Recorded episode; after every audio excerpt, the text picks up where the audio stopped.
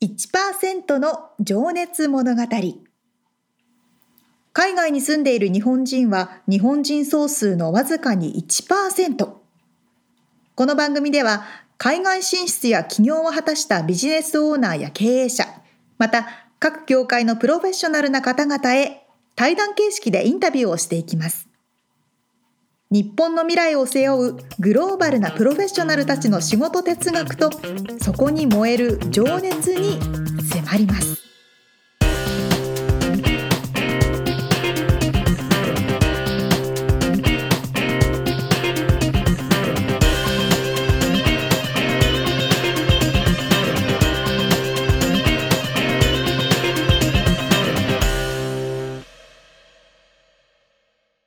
こんにちはこんにちは。 1%の情熱物語104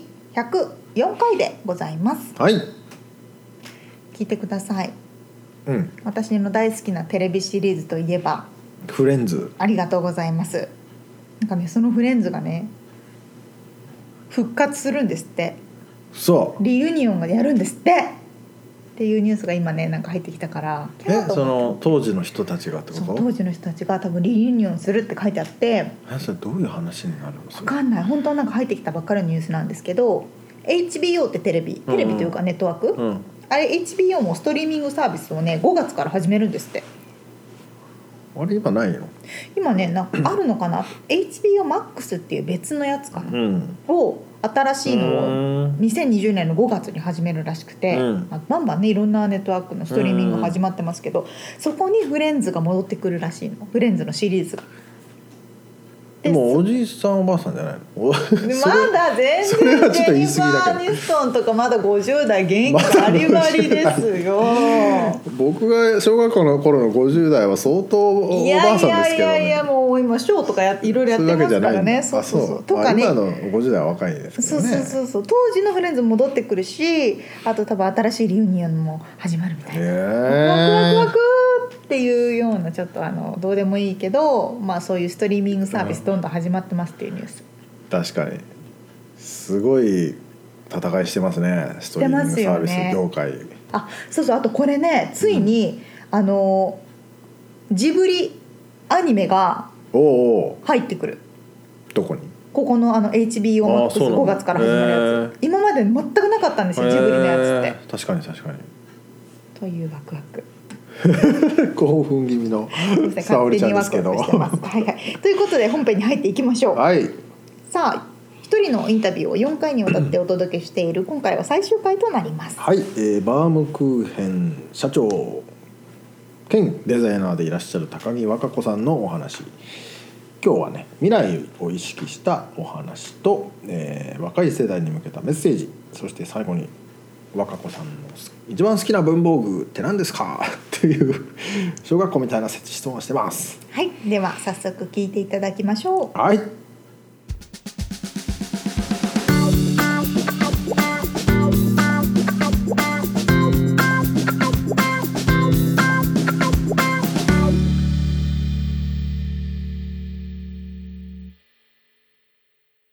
あなたにとっての幸せって何ですかこれまあ未来と関係あるのかないのかちょっと分かんないんだけど、うんまあ未来を意識して、未来を意識してですねそれもたくさんあるんですけど、うん、まあ、今やっぱりこう今まで出てこなかったあの、はいことなんですけどやっぱこうじ、まあ、例えばこう走っランニングしたりとかメディテーションしたりとか、いろんなこうしてることによって、うんこうパッとアイディアが出てくる時ってあるんですよ。はいでアイデアっていうのはそのなんかデザインとかそうデザインのことだったりとかプロダクトのアイデアですねだったりとか、なんかまあ人間関係でいろいろ悩んでてこういうふうにしたらいいんじゃないかとかあーまあ、いろんな本当に何なでるもほど何でもありなんですけど、はいはいはいあのパッてこうなんかすっきり出てくる時があるんですよ。はであやっぱりやそのその瞬間好きですねいああ幸せだなってへ幸せだなっていうかまあこう生きてるなっていうえなん大事なあの瞬間なかなか面白い答えだな。そうですか、えー もちろんあの子供とか家族とかうんもあるんですけどはいはいその話はもうすでにしたんでまあねそうね、まあ、それはもう、まあ、皆さんあることだと思うし、はなるほど、本当にそのピピってくる瞬間うん、がやべひらめいちゃったみたいな、うんであなんでメモ取んなきゃみたいなマラソンしてる最中そう本当にそういううんあのすごくやっぱこう大事その瞬間が大事だなと思ってるんでうんでいつも出てくるわけじゃなくてうん本当にあのなんかぐまあ偶然っていうかそれはでもその、何かを解決するひらめきだったりそうこうなんかこうなんかなんてなんつうんだろうこうぎえ原理原則じゃないけどそのな日んか本語わうかりませんいやごめんなさい俺もなんか説明がうまくできないけどこういうあのこういうことだったんだみたいなそうですね、まあ、あとなんかこうなんか本当に抽象的なんですけど、はいなんかビジョンが見えるっていうなんかあー将来がこうパッて見あー見えるっていう瞬なるほど間があるんですよ。はいはいはいで昔はなんかそういうのあんまりこう見えてたんだけど、まあ、本気で撮ってなかったっていうか最近になってうん、あなんかそういうふうに見えるってことを大事にしていかないといけないんじゃないかなと思って。そのビジョンが見えるっていうのは具体的に、う具体的に言えないかもしれないんだけどなんだろうここういう方向だっていうのがそうですねなんかこわかるってことですかう分かってなかったことがポッと分かったりとか。ねで何をこうしてるっていうわけじゃなくて本当になんていうのかゾーンゾーンああゾーンに入ってくるに入ってる時に、はいはいはいはいこうパッと見える時があるなるほど、でそれってやっぱこうあスーパーパワーかも っていう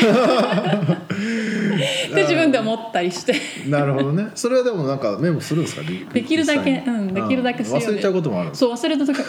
あって思 いだっけってなるねしょうがないなっなてりますいようね時はあります。あーなるほどじゃあそれが幸せな時なんだね面白いじゃあこれも僕皆さんに聞いてるんですけど、はいあのまあ、み自分への投資という感覚でそのあの継続していること意識して習慣化していることなど、まあ、ジャーナリングっていうのもその一つだとそ思ううですんねですもうけそれど大きいですね、やっぱセルフケアううんんでもうセルフケアの項目があります私自分の手帳あそうなんにで でちゃんとこうつけてないと、うんやっぱ忘れちゃうじゃないですかあはいはいチェックして、チェックしてっていうかこう、まあ、記録に残してことによってあそういうことねはい一う応んあの頭にこう入ってるっていうかあやらなきゃなっていううんまあ、リマインダーを思い出す具体的にこなんかやるべきやることが、うまあ、いつも したいんですまあ、あのジャーナリングはいはいとか、まあ、ランニングはいはいもそうだしあとピアノを弾いたりとか。おえあのピアノ弾けるんですかすごい子供の頃からね ずっとやってたあー羨ましい最近でもやあのもう少し弾きたいなと思ってまた練習し始めたりいいですして、ねそうであとまああとこう一日何時間寝たとかそういうのもちょっとこう記録に残しあてー自分のこう体なるほ調体調まあ外も中も一応あの客観視するというかそうですまあね、ケアですねケアセルフケアをすると、あまあ、本当にさいそれも最近ですねーへ2え年とか3年はいでもやっぱやっていくことは大事だなって最近思ってるそんでれでなんかこう自分で気づくこととかはあるんですかねこうちょっと今仕事詰めすぎだなと か、やっぱその書くことが何にもない日ってちょっと寂しいですよね。ああなるほどね今日何にも自分何も出にてこないみたいな自分すごくいろんなことをしたけど自分のことを考えてこう大事に自分も大事にする時間がなかったなっていうああそういう時に気づくんだ、にあなるほど、ちょっとじゃああの寝る前に30分本読もうかなとかああでも確かにそういうことをしないと気づけないですよね。そうですね結構あの自分が一番最後になっちゃう、ですよね。まあ、こ家族ビジネス、ね、ほいろんな他のことをしてると本当に自分っていつも最後になっちゃうんで。まあね鏡を見ないと自分の姿見れないですからね。そうなんでそのそうそういうば時間というか。はいまあ、できるだけ、まあ、ものすごくたくさん時間今ないんで、まあうんそういうもんだと思って、まあ、子供がね成長して、うんまたそういう次のライフステージになったら、うんまた全然変わってくとそ思っかうそっかんうんですけど今はやっぱりもうキチキチなんで、うん少しでも、はい、自分をケアしてあげるそうはい、うんで自分のやっぱり自分をケアしないと他のあの周りの人にあのえなんて言うんですか周りの人のためにできることがうん少なくなっちゃうっていうんですかややっぱりこう自分がボロボロだとやっぱりそうですね子供に対してもそうだしうん周りの人にも対してもそうだしこ,、そうかそうううか、ん、うまくあの自分を最大限回らないそう回らない、うんまあ自分勝手のようだけど自分をちゃんと大事にすることによって周りにうん周りに対してもこうちゃんとあの丁寧に対応できるように。 んそうですよね、自分がだってキツキツなのにそう優しくなれないですよねなかなか私無理です、ねはい、素晴らしいですねでもちゃんとそういうことをなんて言うんだろう生活の中に取り入れてるってことはねなかなかできない思うことはあるけど そうです。でも少しずつですね。もうああの本当少しずつですう。んいや面白いですじゃあちょっとねベタな質問ですけど、はい直近の目標や挑戦したいことそして将来のビジョンまあ、イベントもその一つかなそうですね、うん10周年の10周年うんの6月の誕生日パーティー、うんやっぱりあのイベントやろうっていうとすごく、はいあの精神的にも体力的にも、うんうんもう本当にマラソンを走ってるような感じでそうかそうかあのノンストップですね、うんで多分いろいろ考えすぎるからものすごく時間がかかるのかもしれないんですけど、やっぱりあのきちんとね、うん成功させたいとう思うと。んそれなりにやっぱり時間もかかるし、んあのエネルギーもいるんで、うんそれを目指して今今はじゃあそのイベントそうをですね成功させるっていうことが一番まあの間近な目標、目標、んであとマラソン走ることあそう ねフルマラソンをねこれ今そうオフレコだったっけ話したっけ中で3 フルマラソンをそうずっとあのそうなんですよ、毎年10年走るってことねそうマラソン走ったりとかそうですねあとまあ あの、まあ、ホームスクールしてることもあって、まあ、その成長をどんどん見ていくっていううーうんんのも毎日のゴールですね本当に。うーんそうかそうかじゃあそれをまたじゃあ例えばじゃあ10年後20年後さっきのねはい話じゃないけどお子さんが次のライフステージに行った時に、こうどういうふうな感じになってるか、うんイなメってるージとかってして ますまあ別にそれを知ってなきゃいけないってこともないだろうし、はいしてる人もしてない人もいると思うんですけど半々ですねあああのやっぱりこうアイなんていうんですかアイデアがないと、うんディレクションがこう見えないんで、あーまあなんとなく行く方向こはうなんとなくそう見ですえねてるはいこんなのはどうかなでもそ全くその方になんなくても全然 OK ああはいなるほどねそれもまたなんか懐がそうですか深いというか いやあの、うん、やっぱこうプランは一応立てるんですけど、はそのプランはやっぱりそのプランを却下するためにプランは立ててるものだいとなる思ほって るんどでなんかでもそれすごいなんかあのあれだな大きいというか優しいっていうか楽になれますよね楽で すねでみんなそう思ってもみんな分かってあーあのもらってるんでなるほどねそうでこうしようって例えばなんかアイディアがあって進んでも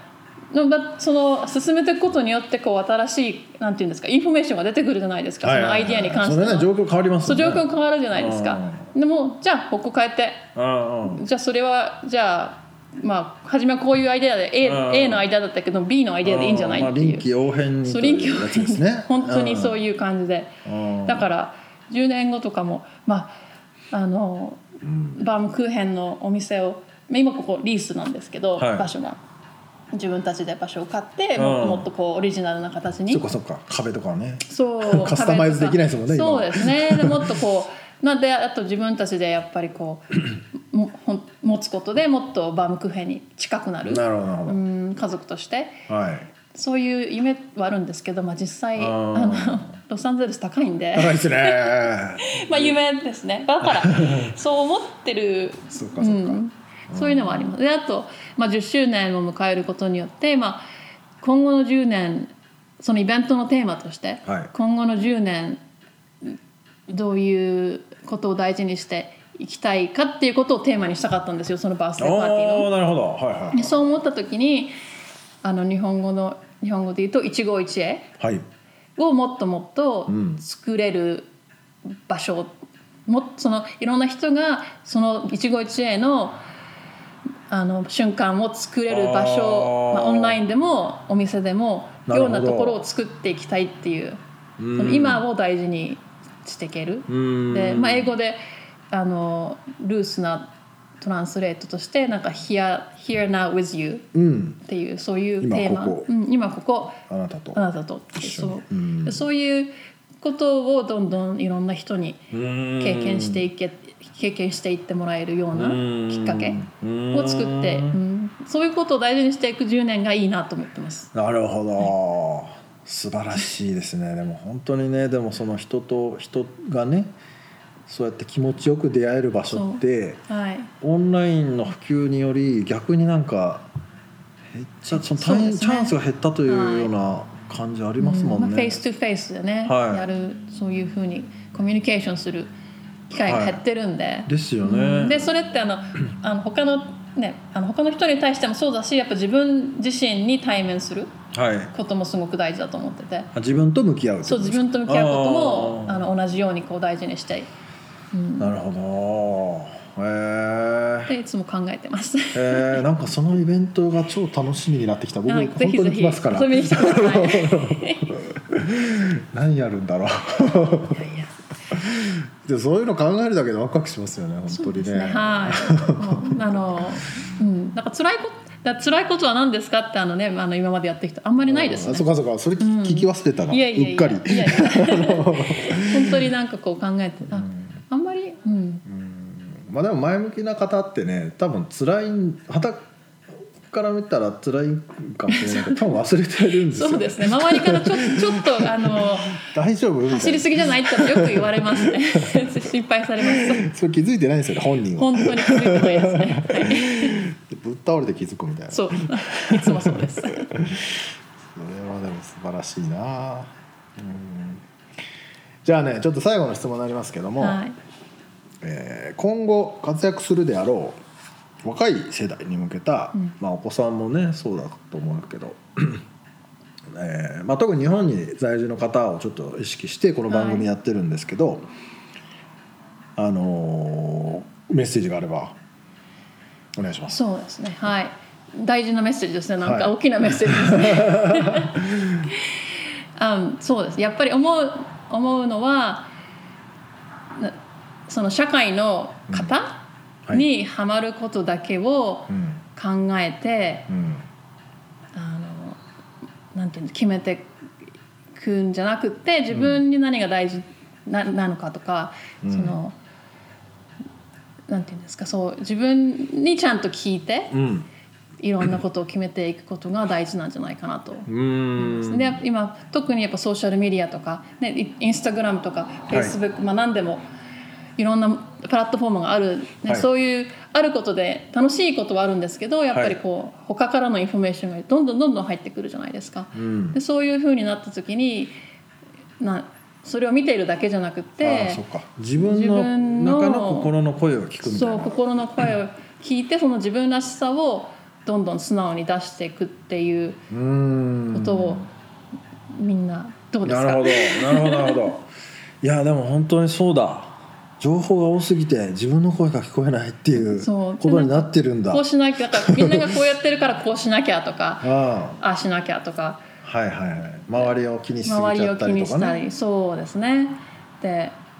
あのアメリカにずっと住んでてやっぱあの日本だと結構高校出たら大学行って大学行ったらすぐに就職しないとなんか仕事が、はいはうん就職できないとかそういう方があるじゃないいでねすか、就すご活くの時期も決まっててこのタイミングを逃すともうなんかそうじゃないでダすメなかんですとかねアメリカにこう本当にまあなんかポッと来て、うん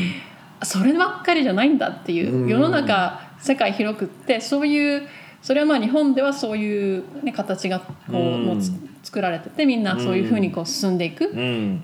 あのまあ、みみんながみんなっていうわけじゃないですけど、はい大ちょっと体、ずつね変わってきてればようではそあうるんでですすけよどねねうんまあ、25年ぐらい前の話その時はもう結構みんな 確かにやっそうぱでりしたねうんうんうんで日本から出てみてああの大学をそんなにすぐに終わらなくても別に5年行ってもいいし6年行ってもいいしあーでその後すぐに就職しなくてもはい1年間、例えば世界一周回ってから就職探してってもいいし、全然それそれをこすることによって自分の価値が落ちることは絶対ない。うんそうですね、んまあ、むしろそれは価値を上げるというか上げ自る分のそためのいやーでもそれは本当にアメリカってそういうところが大きい広いですとってもやりやすいですよね、うんそうですねだからアメリカでその高校大学行くことによって今でき、うん今できることができるようになった、うんでやっぱこう日本でずっといてあの普通日本の高校行って大学行ってちょっと無理だったかなっていう、うんうんのはまあいやわからないですけわどからないですけど ねまあもちろんね人生はそうですね一回なんでそうだまあそれねやってみたら違ったかもわかんないけど、うんうんでも今でもやっぱりまあなんていうんですかあまりこう周りに振り回されないように、うっんていうのは、まあ、ビジネスのうん形もそうだし、はいうんそのオープニングアワーですねあのお店を開ける時間帯とか、はいまあ開けないのってもっと長く開けないの普っ通てそう,、は月金とかまあ差別業だったらねあのですよねでやっぱ週6日は開けないのみたいな話にそなうりでまあすとよね。まあもう少しよ夕方夜まで開けてもいいんじゃないとはかいいはいろはいいろねそういうあのお客お客さんもそうだし周りからもあの言ってくださるんですけどやっぱりまあそのスタミナもそうだしスタッフの調整もそうだしであとやっぱ遅ければ遅く開ければ遅くなるほどちょっとまあ安全性の面とかいろいろまあ、はい考えることもあって、はいあの別にあのこれ、ね、オンラインもしてるから オンラインでショッピングもし来れない方にはオンラインでうんできるだけ対応させていただいて、うんまあ、できる限りややっていけばいいんじゃないっていう、ううんんだからそういうチョイスも、まあ、ちょっと変わってますねっては言われる、うんはいでもまあだから自分を大事に大切にしていらっしゃるっていうことでもあるわけですよね。でそうですそねれがひいてはそのお客さんへのはいなんだカスタマーこうサービスになるよう満足に度向上につながるっていうことがもうコンセプトとしはていあるってことですよね。うーんいやー僕も週休4日にしようかな。いいいです よ本当に。 いややいやいやでも本当素晴らしいそれをねできてるのがすごいなりがとう本ございます当に。でもあのやっぱりチームがいるからですよね。うん、しかもそれはねメッセージとして伝わってますからねありがとうございます。あのはい ありがとうございますこちらこそ あのいやーすごいな本当になんかねおもしもっと興味が出てきた 今日のお話を伺っていやー本当ありがとうございますあのもう一個だけ質問させてもらってもいいですか、あのずうずうしくこれはあの好奇心僕のあの個人的な好奇心でもあるんですけど、あの若子さんが一番好きな文房具ステーショナリー、まあ、ものそうですね。って何ですかっていう質問をして終わろうかなとはい。もう全部好きな んですけど、まあ全部好きでしょうけど、はいあえて選ぶとしたらそうですねなまあこのまあトラベラーズノートブクック、はい。手帳がねあるそんう、で日本のトラベラーズノートブいい、ッうクんなんですけど、もう10年はい、のお付き合いっていう、あの、まあ多分バームクーヘン始めた時から。うんあの一緒にそうかバームクーヘンで、そうか10年だもんねはそうですよねいで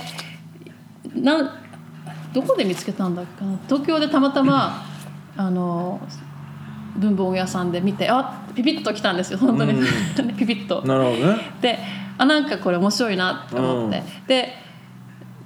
まあその外側のカバトラベラーズノートブックートラベラーズノートブック、まあ、日本のブランドなんですけど、はいはいはいああなるほどねブでそランドの名前なんだそうですね、トラベラーズ、トラベラーズカンパニーっていう。はいで、外側のカバはいーはもうずっと使っていける。革のね革の、で、中を、中のリフィールっていうんですか、ノートブックをこう。なるほど出交換したでり、きて交換したりして。変えていくことによって、ずっと外の革を大事にしていけるっていう。うで、本当に。あの、一番古いのは、あの、ブラウンの。本当にあれが10 11年目っていう。おうで、使っ、使えば使うほど。あの味が出てくるこれもじゃあ使ってらっしゃるそうこれがまあ初め一番初めに東京あでーじ個人個人的にあの購入してへこれが本当に初めトラベラーズノートブックの出会い えへえそれでうわかっこいいそうそこからいろんなあの、まあ、中の中のノートブックも変え変えながらその時によって必要なものを入れたりお財布とつお財布として使ったり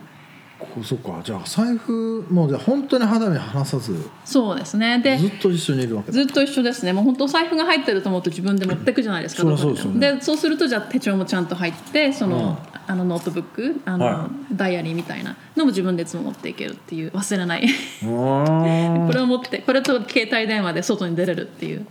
うんのがありますねはい財布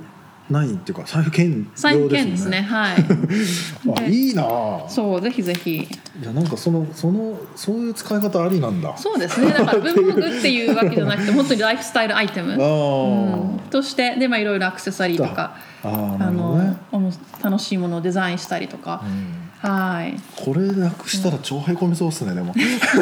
ちょっとさちょっと悲しいかもなくなっちゃっ たら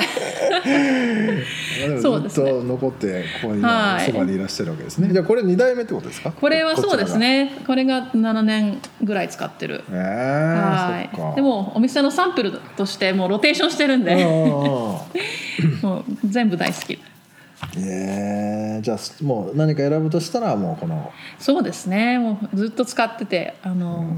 いろんなずっと一緒にそう子供よりも長く付き合って るなっていう多分自分が持っているものの中で結構古一番古いね、なるほど、アイテムなんではいやばいぞ欲しくなってきたぞでしょいいですよそうですかありがとうございますじゃあいい加減ね時間も ありがとうございま時間なんですはいえー皆さんもねちょっとウェブサイトチェックしていただいてあのオンラインあの中見てるだけでもね結構コンテンツがね普通のショッピングサイトではない、うん、面白さがあると思いますんで皆さんバームクーヘンチェキってみてくださいありがとうございますじゃああの10周年のイベントちょっとぜひ参加させていただきたいん で、あの日本から来れる方もねもしか したら楽しみに待ってますえい一般の人も入れるはいもうあのーみそうなんです3日間連続でオ素晴ーらプしンいな形でじゃあまたはい告知はウェブサイト上でされるんでしょうねそうですねはいんじゃあありがとうございます今日は、えーバームクーヘン、えー経営者スラッシュデザイナーでいらっしゃいます、えー高木和歌子さんにお話を伺いました和歌子さんありがとうございましたありがとうございました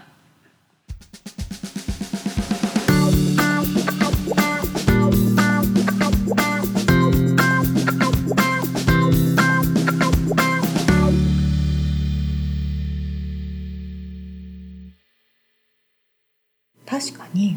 こう補充しながらずっと使えるものずっと肌身離さず持ってるものって、ないないねないですよ ね携帯携帯も変えちゃうしああまあそうか、まあ、財布を長く使う使方うかはみたいねなねうん確かにねその文房具とか、まあ、うんマネースとかもそうですけどね、うんずっと同じものをそうですね補充入しれながら替え入れ替えっていう使かえる補充しながらね確かにあー確かになそういうこう愛着の湧くものって文房具ならではかもですね、ああ確かにね他にないかまああるんだろうけど文房具は確かにあのそばにいるんだよねずっとね、ううんん、うんうんうんペンって必ず入ってたりしますしねカバンの中にね、いやでもそういう意味でもあれかその一期一会のある場所を作りたいっておっしゃってたんですけど、うんうん、そういう出会いが人と人ともそうだけど人とその商品っていうかものなるほど、ね、の出会いも大きいよねこれだから和歌子さんがさこれ、十うんうんえーいつだっけその「トラベラーズノートブック」っていう僕知らなかったですけど、はいはいはいと出会ったのがきっかけで結局このお店を開くことにもつながってて、あーまさそうにい一う期一会だ意味ではものすごい一応ねう、ん あの出会いですよね大きな。本当ですね、いやー毎回毎回面白いですね。本当です ね。いろんな方がいらっしゃるし、いろんな方がいろんな信念を持って、そうですね。うん、ビジネスをされてるし、うん僕たちもね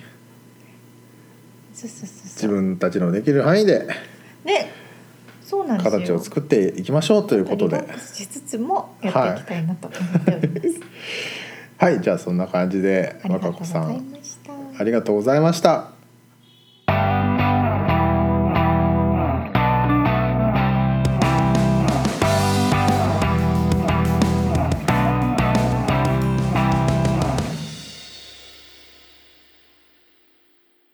リアルアメリカ情報このコーナーではロサンゼルスから最新のビジネス生活情報をお届けしてまいりますはい、今回 はうん、昆布茶昆布茶といえば昆布 茶そうこれねドラえもんみたいな言い方だったけ ど。私アメリカ昆布茶アメリカに来て、 はいみんななんか外国人の人がねうんうん「昆布茶」みたいな、うん飲んでますね昆昆布布茶。茶みんな飲んでるじゃないですか、はでもね昆布のお茶じゃないですからい、はい、これ僕皆さんが多分思ってることなんですけどね、最初はねなんで最初昆布茶な売んってでみんなそんな昆布のお茶好きなの、うんって思ってお店で売ってる昆布茶見るとはい「え何この栄養ドリンク」みたいな、うっんていうのがねうんまあでも日本でも最近流行はってんのかねうん、あるみたいですだっよて昆布茶もだってこっちで出てきたのも多分ここ5年とかあそうな多分んだ10年はいかないと思うけどねへえ昆布茶の説明うん日本語では紅茶きのこうんで東モンゴル原産で後にシベリアでよく飲まれるようになった発酵飲料あモンゴル原産へえらしいですよ紅茶もしくは緑茶に砂糖を加えそこに、えー培地で栽培されたキノコに見えるゲル状の塊を12日から14日ほど漬け込むことで発酵させるだいぶ複雑な工程ですねいや俺すごい今イメージできてますよできてますキノコをだってうちで育ててたことがあります嘘 マジですか冷蔵庫の中でねえできるんですかあそんなこと外と中とえそんな簡単にい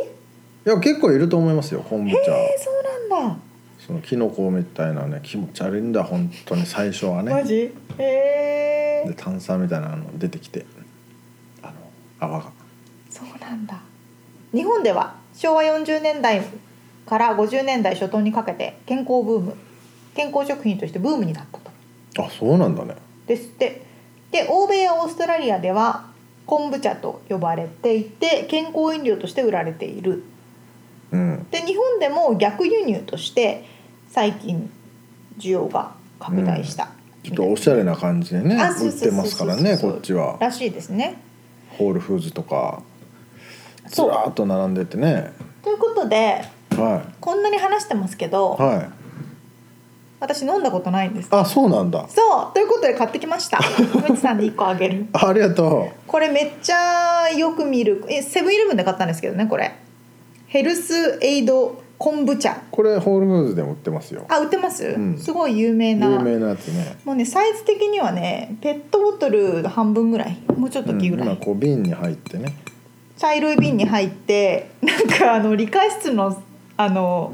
オキシドールみたいな瓶に入ってますねああそうねそういうなんかこうちょっと科学チックな、うんえシュパって言ったでだから炭酸発酵してるからねあジンジャーみたいな匂いするんですけだどってジンジャーレモンっていう書あいそう てますかああらあ昆布茶がみんなそういうわけじゃないんですねじゃないじゃないじゃないあ味がついてるといただきまいすただきます今炭酸の音聞こえたかなあ美味しいえうんただの炭酸水みたいな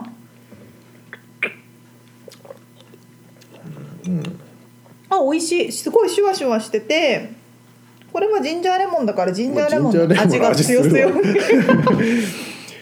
いや普通のやつどんな味だったっけななんかまあまあでも最初飲む時はちょっと薬みたいな 味しふまうしにた、ね思ったりするでもすごい飲みやすいうんでここにバブリープロバイオティックティーって書いてあるんですけど、うん、プロバイオティックって日本語で乳酸ああはいはい菌みたいなうんで日本だとこう LG21 とかヤクルトとか、うん乳酸菌といえばもうヤクルトだねね、そうですよねあのちっちゃいやつね乳製品みたいなうんイメージありますけど、アメリカのプロバイオティックスとこう乳酸金飲料って言ったらこの昆布茶が一番うーん今はポピュラーらしいですよヨーグルトとかも乳酸菌それ違う多分入ってると思いまあすあとはまあ錠剤とかねカプあセル系のあーあそうねうん美味しいやーなんかねおしゃれだよなこのパッケージもいねうんなんかこう健康に気を使ってる人みんな飲んでるイメージありますそうけなどの割と高いんだよねほんでこれで4ドルうん70ぐらいだからいまあまあします500よね円ぐらいしうんね結構しますよねだから家で育てられますよあの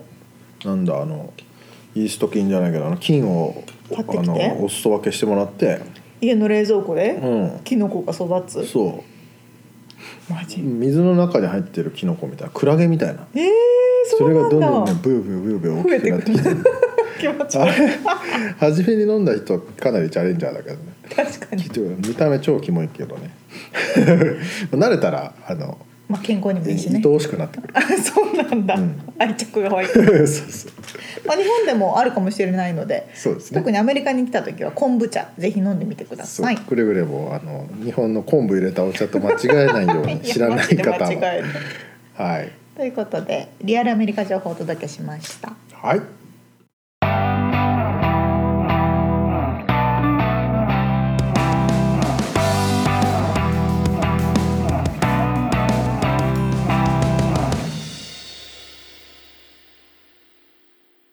締めのコーナーですはい質問質問えー、沙織ちゃんはえー、死ぬ前にいなんか食べたい食べていいよって言われたら何食べますかちょっと待ってうちさんこれ今ねあの ねここのねポッドキャストが使えるこのなんてスタジオのスタジオがねあのねがあと5分後に次の方が来ちゃうっていうのでめっちゃ焦っててそれでミツさんがパッと考えてくれた質問がそれっていう、 ちょっと待って無理無死理ぬ無前に食べたいもの 理じゃあミツさん答えてハンバーガー 広げますこれハンバーグえー、じゃあどうしようかあじゃああの私は日本のこの朝食、おにぎりうんあの日本の朝食鮭とか 味噌汁納豆とかあそうそうそうそうそうそうあいいねかなほらほら来ちゃっそうた、だね来ちゃった来ちゃった、うんよ しということで、はいじゃあ今日はすいませんこんな感じでということであの今回お届けした情報インフォメーションはブログに掲載しております、はい podcast.086.com podcast.086.com または1%の情熱物語で検索してみてくださいはいそれで今レビューキャンペーンもやってますので、えー皆さんのレビューお待ちしてますお便りもお待ちしております、はい今週も聞いてくださってありがとうございましたありがとうございますまた来週じゃあね